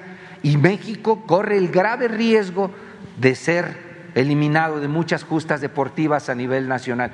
¿Por qué Ana Gabriela Guevara todavía a la fecha no se ha pronunciado y no ha dado un argumento válido al respecto, presidente. Le vamos a pedir que informe.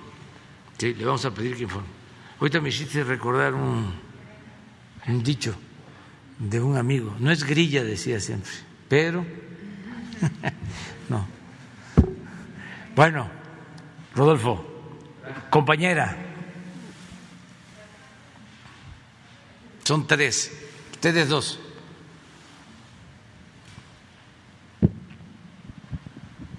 Gracias, eh, presidente. Buenos días. Eh, Nancy Rodríguez de Oro Sólido y de Empuje Migrante. Eh, presidente, hace unos días le presenté yo aquí el caso de pues este cártel inmobiliario en el Estado de México. comentaba yo que ya habíamos entrado en comunicación con gobernación. pues este cártel ¿no? que despoja a personas de la tercera edad de sus inmuebles, encabezado por el notario Raúl Nameneme, eh, quien coludido con jueces y abogados, pues eh, cometen estos ilícitos. Eh, presidente, fue el caso de don Arturo Ochoa, quien fue desalojado y golpeado junto con su hijo Arturo Ochoa Escartín. Desafortunadamente, presidente, el señor don Arturo murió. Murió por, desgraciadamente, pues por, por los golpes, se le hizo un, una bolsa de aire en los pulmones. Entonces, este, este, este caso fue muy sensible, presidente, porque incluso hubo un hashtag en Twitter eh, que se llama Todos somos don Arturo. Y yo le quería eh, preguntar, presidente, ¿qué, ¿qué se puede hacer en estos casos? En primer lugar, le suplicaría un mensaje a su, a su hijo, que también fue golpeado, a su familia, y sobre todo darle seguimiento a esto, porque no puede quedar impune este cártel inmobiliario en contra de, de los mexicanos allá en el Estado de México, y sobre todo la revisión de la actuación de los notarios, los jueces y los abogados, presidente. Pues un abrazo a todos los familiares de don Arturo, a su hijo, y este, ofrecerles que vamos a informar nosotros sobre este caso. Sí, queda como beneficiarios pues eh, su esposa, su hijo, pero pues eh, están en, ahora sí que con todo en contra, ¿no? Sí, pero lo vamos a, este, a atender el caso, vamos a verlo. Le voy a pedir aquí a Leti que nos ayude para ver cómo apoyamos. Gracias, don, eh, perdón, este presidente. Eh, fíjese que en, Oaxaca, presidente, es un estado donde pues hay el, el número mayor de eh, usos y costumbres, de comunidades de usos y costumbres. Desde Salinas, California, de Estados Unidos, eh, nos contactaron eh, una asociación de, que encabeza el señor José González. Él es de San Martín Peras, Oaxaca, donde denuncia unos desvíos de pues millonarios, eh, presidente, de 20 millones de pesos por autoridades corruptas de esos municipios. Yo le quería eh, solicitar, presidente, si habría la posibilidad de que, además de tocar este tema en específico de, de este municipio, eh, San Martín Peras de Oaxaca. ¿Qué posibilidades habría de que usted nos pudiera proporcionar información acerca de estos, de estos municipios autónomos? Porque pues sí, la verdad es de que eh, reciben eh, al parecer recursos federales, estatales y pues nunca se ha sabido nada acerca de estas operaciones. Y sobre todo, eh, presidente, que si hay este, esta, esta denuncia seguramente debe de haber muchas más. Este, a ver si habría posibilidades de esto. Eh, también, presidente, el fin de semana estuve en, Plan City, allá en Orlando, en Florida. Estuvimos en la pizca de la fresa con hermanos migrantes. Hicimos una transmisión de cinco horas aproximadamente desde Rayando el Sol y pues sigue las denuncias en cuanto a la discriminación, presidente, pero ahora en este caso se las traigo pues por parte de los norteamericanos. Fíjese que ellos terminan sus jornadas, se van a Walmart a comprar, como hacen aquí los de la construcción, a comprar sus tortillas, su comida y les esconden la comida, este, los productos para que se vayan de Walmart. Eh, esto yo sé que es muy delicado, pero es una realidad, al grado que se han tenido que organizar propios empleadores para hacer sus propias tiendas. Y también en los bancos, presidente, desafortunadamente de los millones de mexicanos que trabajan allá en Estados Unidos en la pizca, les pagan todavía en cheque y tienen que ir a los bancos a hacer cola y lo sacan de los bancos en Estados Unidos, presidente. Yo no sabía eso. Y así haya lluvia, nieve, ellos esperan afuera porque los bancos este, dicen que eh, eh, intimidan a sus clientes. Entonces, eh, presidente, esto también sería unado a, lo, a la llamada, pues, a la reforma migratoria y que se revisara y se impulsara también el resguardar estos, eh, pues estos eh, derechos de los trabajadores mexicanos allá. Hay mucho, mucho tema. Eh, presidente, también usted hace unas eh, semanas, bueno, no ya meses, nos comentó que iba a venir el secretario de Hacienda a informarnos sobre el Banco del Bienestar, el plan de expansión allá en Estados Unidos. Esto llama mucho la atención a nuestros hermanos migrantes porque pues eh, saben que van a tener menos eh, comisiones. Eh, ¿Qué nos podría eh, al respecto, presidente? Y pues este, si me permite también, hace unas semanas estuvieron aquí eh, varios manifestantes de Fobiste, de beneficiarios de Fobiste. Desgraciadamente se duermen con una deuda y despiertan con más deuda, presidente. También se quedó de, de revisar. Y ya por último, si me permite, también estuvieron aquí en manifestación algunos trabajadores del INSABI que fueron despedidos, entre ellos camilleros. camilleros de limpieza que se les contrató cuando la pandemia y como usted ha dicho que se les iba a dar la plaza a doctores y enfermeros, pues ellos tienen esa duda. Quería ver si nos puede aclarar esto y pues por lo pronto eso, presidente. Pues básicamente en lo último que propones, que planteas, este, decir que no van a ser despedidos los trabajadores y los que ya no están siendo contratados van a recontratarse porque estamos este, fortaleciendo todo el sistema de salud pública. Sí, sí, porque no se requiere solo de médicos y de enfermeras y de especialistas también, de camilleros y de otros trabajadores en un hospital.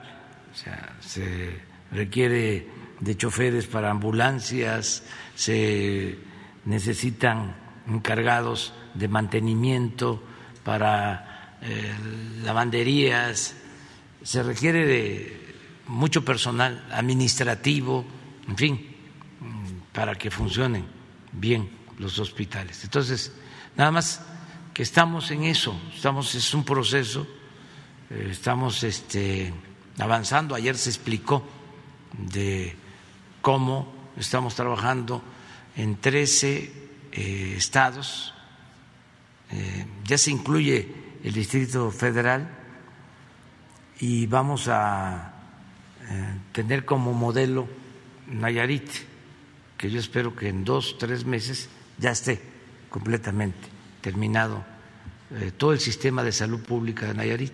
Y así vamos con otros. Entonces, sí hay opciones, sí hay alternativas. Acerca de lo de Oaxaca, te quiero decir que es eh, muy raro eso, porque las autoridades mm, de los municipios de usos y costumbres son las más honestas. Por eso precisamente nosotros les entregamos a ellos sus fondos, porque estamos seguros de que los manejan con honestidad. Con ellos estamos haciendo todos los caminos de concreto. Y hacen muy buenas obras y hasta les sobra el dinero. Es una organización eh, municipal, tradicional, democrática, única.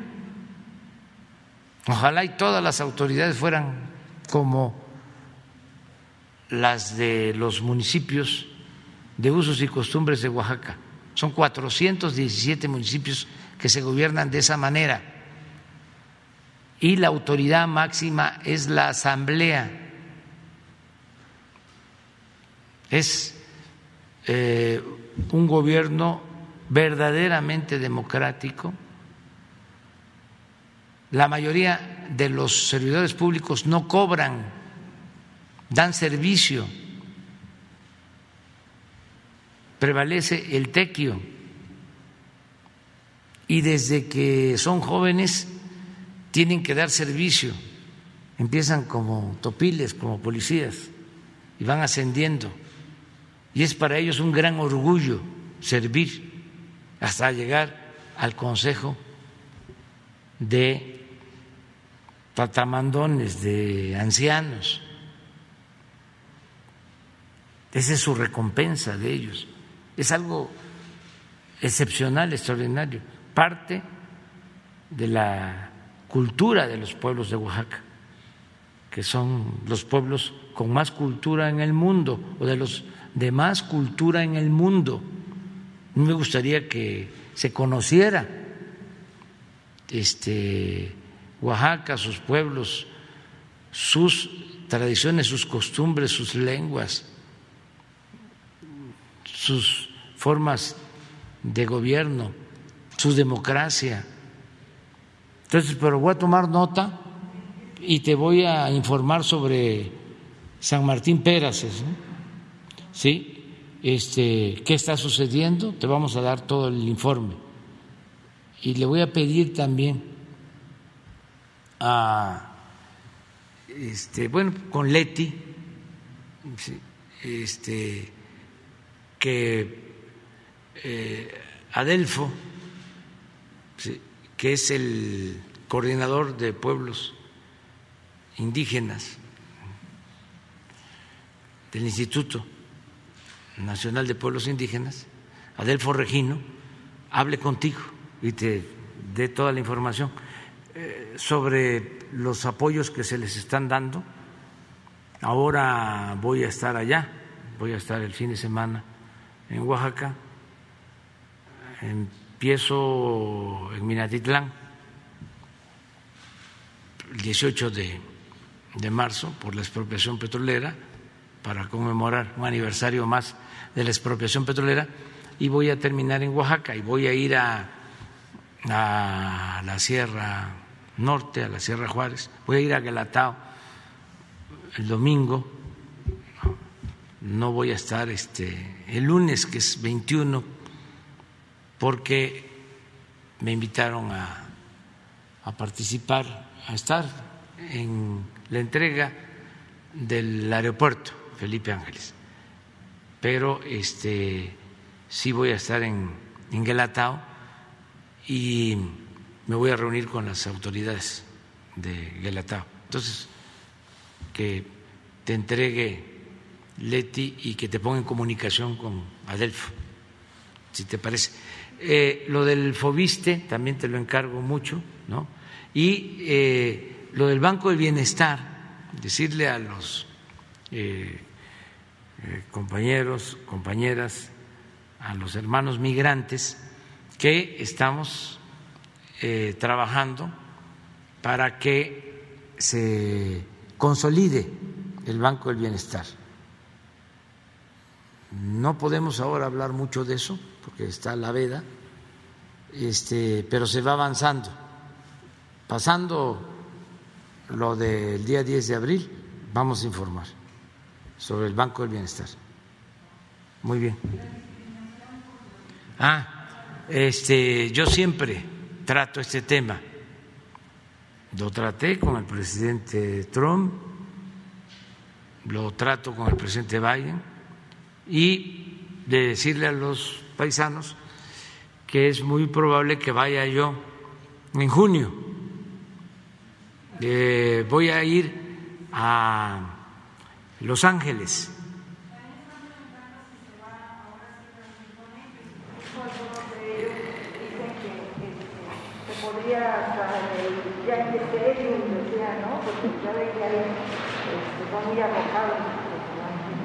Sí. Ahí en el estadio de los Dodgers. Este, pero vamos a ver, dependiendo de cómo va a ser la reunión, el encuentro con el presidente Biden. Es una cumbre, eh, entiendo, sobre las Américas. Vamos a ver cómo vamos de, tiempo y este y si conviene, si no, yo de todas maneras este, les transmito un mensaje. Y que, eh, como lo hice cuando estuve en Nueva York, les ofrecí que le iba a presentar al presidente Biden un planteamiento sobre migración y lo hice, cumplí, para que se le dé eh, celeridad a la iniciativa que propone regularizar a 11 millones de migrantes. Ahora que habló el presidente Biden sobre eh, el conflicto en Ucrania, mencionó de que va a impulsar esa iniciativa y cuenta con nuestro apoyo. El presidente Biden para que se apruebe en el Congreso y ojalá y no se siga demorando ya para que eh, se cumpla con este compromiso y nosotros vamos a aplaudir a los legisladores que voten a favor de la regularización de eh, nuestros paisanos eh, migrantes que han ido a Estados Unidos a trabajar honradamente y que no merecen ser discriminados de ninguna manera. Entonces vamos a estar planteando esto y también eh, los que discriminan y si son legisladores que buscan eh, obtener votos cuando hay elecciones, si no respetan a los mexicanos, no van a tener apoyo, porque ya son muchos los que se enteran de nuestros planteamientos, posturas, muchos que ven la mañanera. Entonces, si no se apoya, por ejemplo, la iniciativa para regularizar a los mexicanos migrantes, los que voten en contra no van a tener respaldo. De manera respetuosa nosotros vamos a llamar a que no voten por ellos los México estadounidenses, que son muchos, porque ya basta de el racismo y de la discriminación y de los malos tratos. Muy bien, adelante.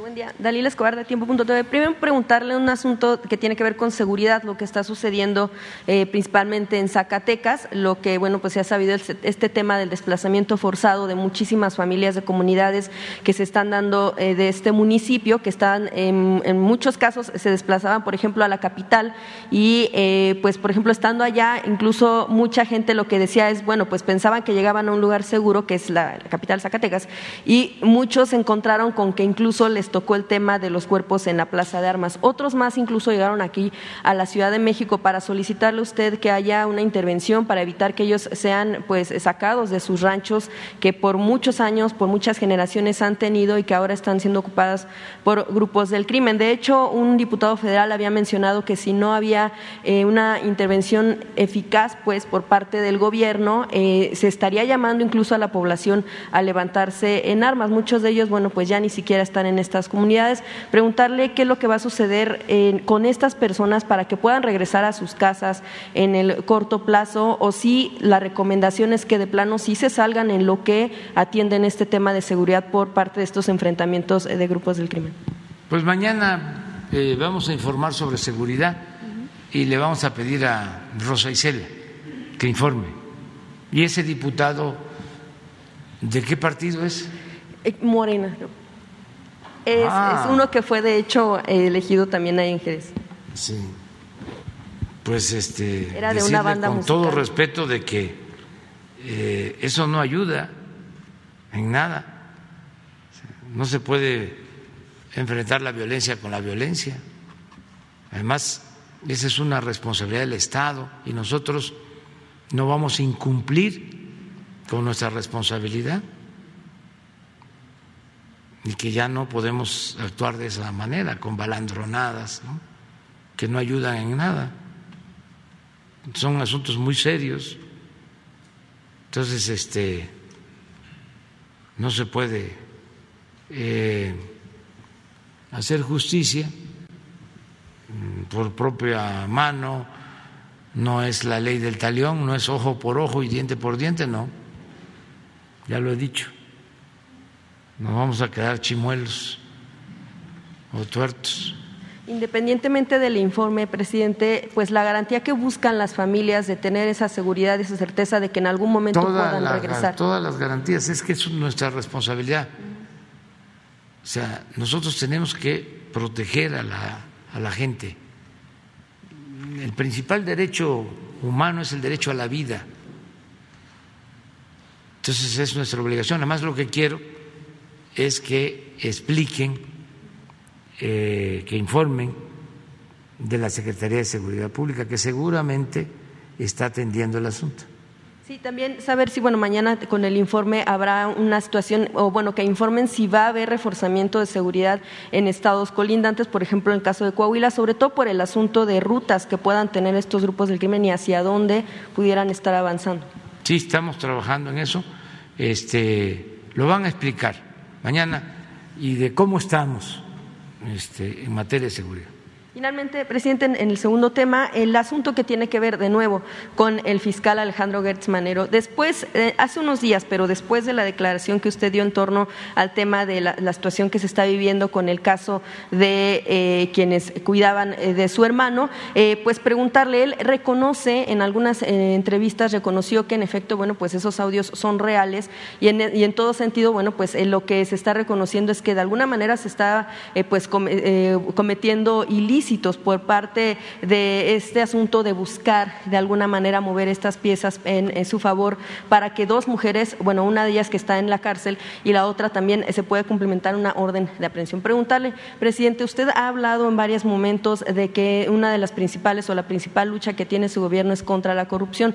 Este a todas luces eh, sería un acto de corrupción, además, eh, eh, pues confesado, sí, mediante estos audios, pero independientemente de lo que se de, lo que se está analizando en la Suprema Corte. Y quisiera preguntarle, porque además la Fiscalía ya, inició una investigación por el tema de, pues este, de las filtraciones, pero quiero preguntarle, ¿quién va a investigar al fiscal general de la República por estos, por estos hechos, presidente?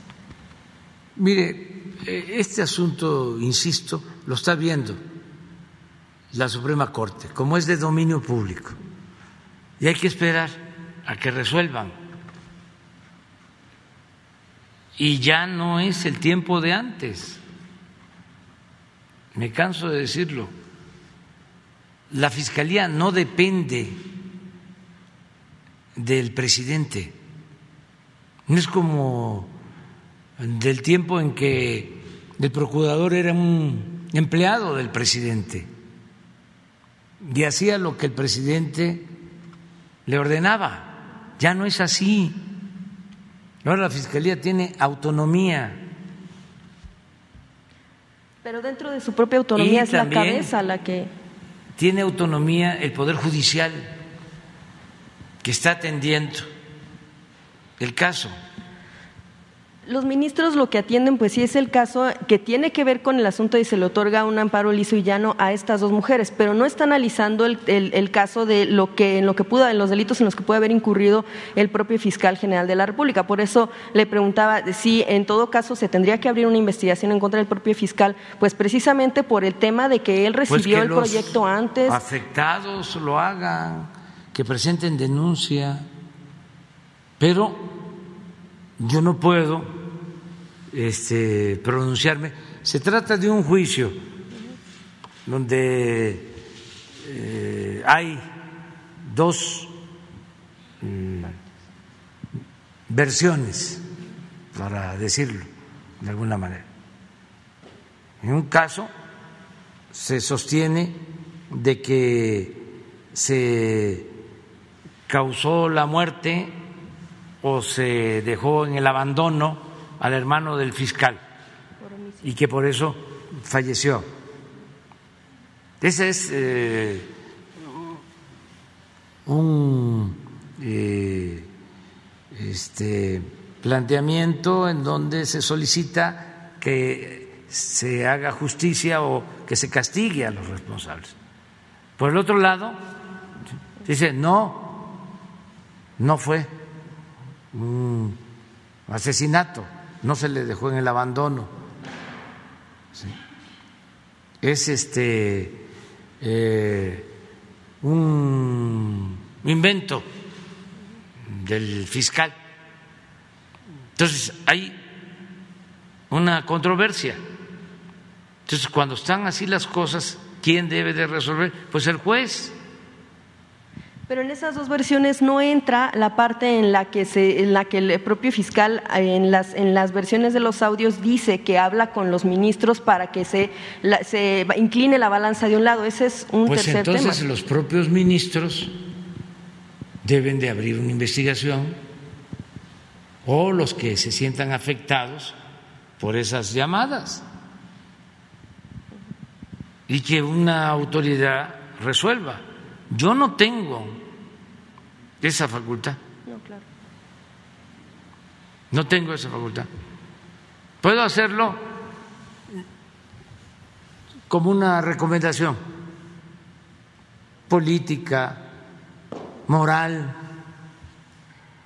Es lo que hago con este, todos los que nos atacan, pero no voy a presentar una denuncia que este, por difamación, calumnias, no, podría hacerlo, pero pues este no es un asunto legal, es un asunto político. Entonces así lo entiendo. Y yo no quiero que nadie se vaya a sentir perseguido. No, ojalá no le dejen de pagar los tres millones de pesos mensuales a Loret o que le aumenten para que no se vaya. Este, o que lo atiendan bien, o López Dóriga, que dijo que este Joaquín este, que cómo estará, dijo ayer, de lejos el aeropuerto Felipe Ángeles, que hasta me tengo que ir a dormir una noche antes. Por cierto, ya no me voy a ir a dormir allá. Este, no, no porque está terminado el hotel, pero no está certificado. Es un procedimiento y no quiero verme influyente. Además, me voy a dormir aquí porque les voy a demostrar que voy a hacer media hora, desde aquí hasta, hasta el aeropuerto. Bueno, media hora, 40 minutos, porque, o 40 minutos, porque pues me voy a ir a las 4 de la mañana. Este, eh, no, a las 4 no, a las 4 me voy a levantar, pero me voy a ir como a las 5, porque tengo que estar a las 6 allá. Entonces me voy a quedar a dormir aquí. Entonces, eh, allá nos vamos a ver a las, a las 7, porque va a haber la conferencia, y yo voy a estar a las 6 en la reunión de seguridad. Eh, ya está terminado el, el hotel, está muy bien. Lo que pasa es que hace falta una certificación. Y dije, no, no, no, no, no. Y como escuché también lo de, no lo escuché, sino leí el comentario de Joaquín que me dio risa, que no hay que perder el sentido del humor. Este, que me voy a llevar dos horas en llegar y que por eso me voy a dormir allá un día antes. Pues no, voy a dormir aquí y voy a hacer como media hora, 40 minutos. Ya que toque ese tema, presidente, nada más preguntarle sobre, ya que toque el tema del aeropuerto, nada más ahorita me surgió la duda de, eh, aunque usted no va a dar un discurso por el tema de la veda, el evento en sí no sería violatorio de la veda porque se trata de una obra de las más grandes que tiene su gobierno. O sea, sería como una hablar como del buen gobierno y de lo que ha hecho. No, pues sería va a hablar este eh, el gobernador del Estado de México Alfredo del Mazo, va a hablar Claudia Sheinbaum, jefa de gobierno de la ciudad, va a hablar el ingeniero que estuvo a cargo de la construcción, el general Vallejo, y va a hablar el general secretario Sandoval, y yo voy a estar ahí, y no voy a cortar ningún listón ni Nada. Nada más voy a acompañar como van a ir muchos invitados. ¿Quiénes, quiénes son los eh, principales invitados? Ah, van muchos invitados, este, eh, van empresarios, bueno, los este, que son invitados y que quieran ir también, porque pues es que no sé exactamente, se invitan y no sé quiénes van a, a llegar. ¿Cuántos Pero este sí se está haciendo invitación. Ustedes están invitados. ¿eh? O sea, este, ¿eh? No, no, no, no, porque es muy amplio. Es un eh, magno aeropuerto. Este, ya hasta tengo también mis preocupaciones que van a decir, ¿y dónde está la austeridad? Un aproximado de ¿Y cuántos dónde quedó la austeridad? Ahora va a ser eso, ¿no? Este, porque realmente es bellísimo. Este, es de los mejores aeropuertos del mundo. Es este, una obra de primer orden de los ingenieros del ejército. ¿Cuántos invitados habrá, presidente, más o No menos? sé exactamente, pero sí van a ir invitados. Ustedes están, desde luego, invitadas, invitados. Van a ir empresarios, van a ir trabajadores, van a ir ciudadanos. Los gobernadores están invitados, todos.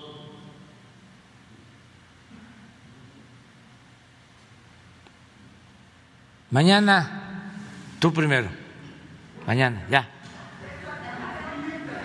Es la hora del café con leche con pan. ¿Eh? Hoy tengo varias cosas. Ah, no, no, no tenemos, creo que va a ser la semana próxima. Pero él está invitado, de los que este, se mencionan como invitados, o los que se les está mandando invitación, es a Francisco Cervantes, que es muy buena persona, Eh, además de ser buen dirigente mm, de los empresarios, él es una muy buena persona, un hombre eh, decente, respetuoso. Lo conozco de tiempo atrás y estoy seguro que vamos a llevar muy buenas relaciones con él. Muy bien.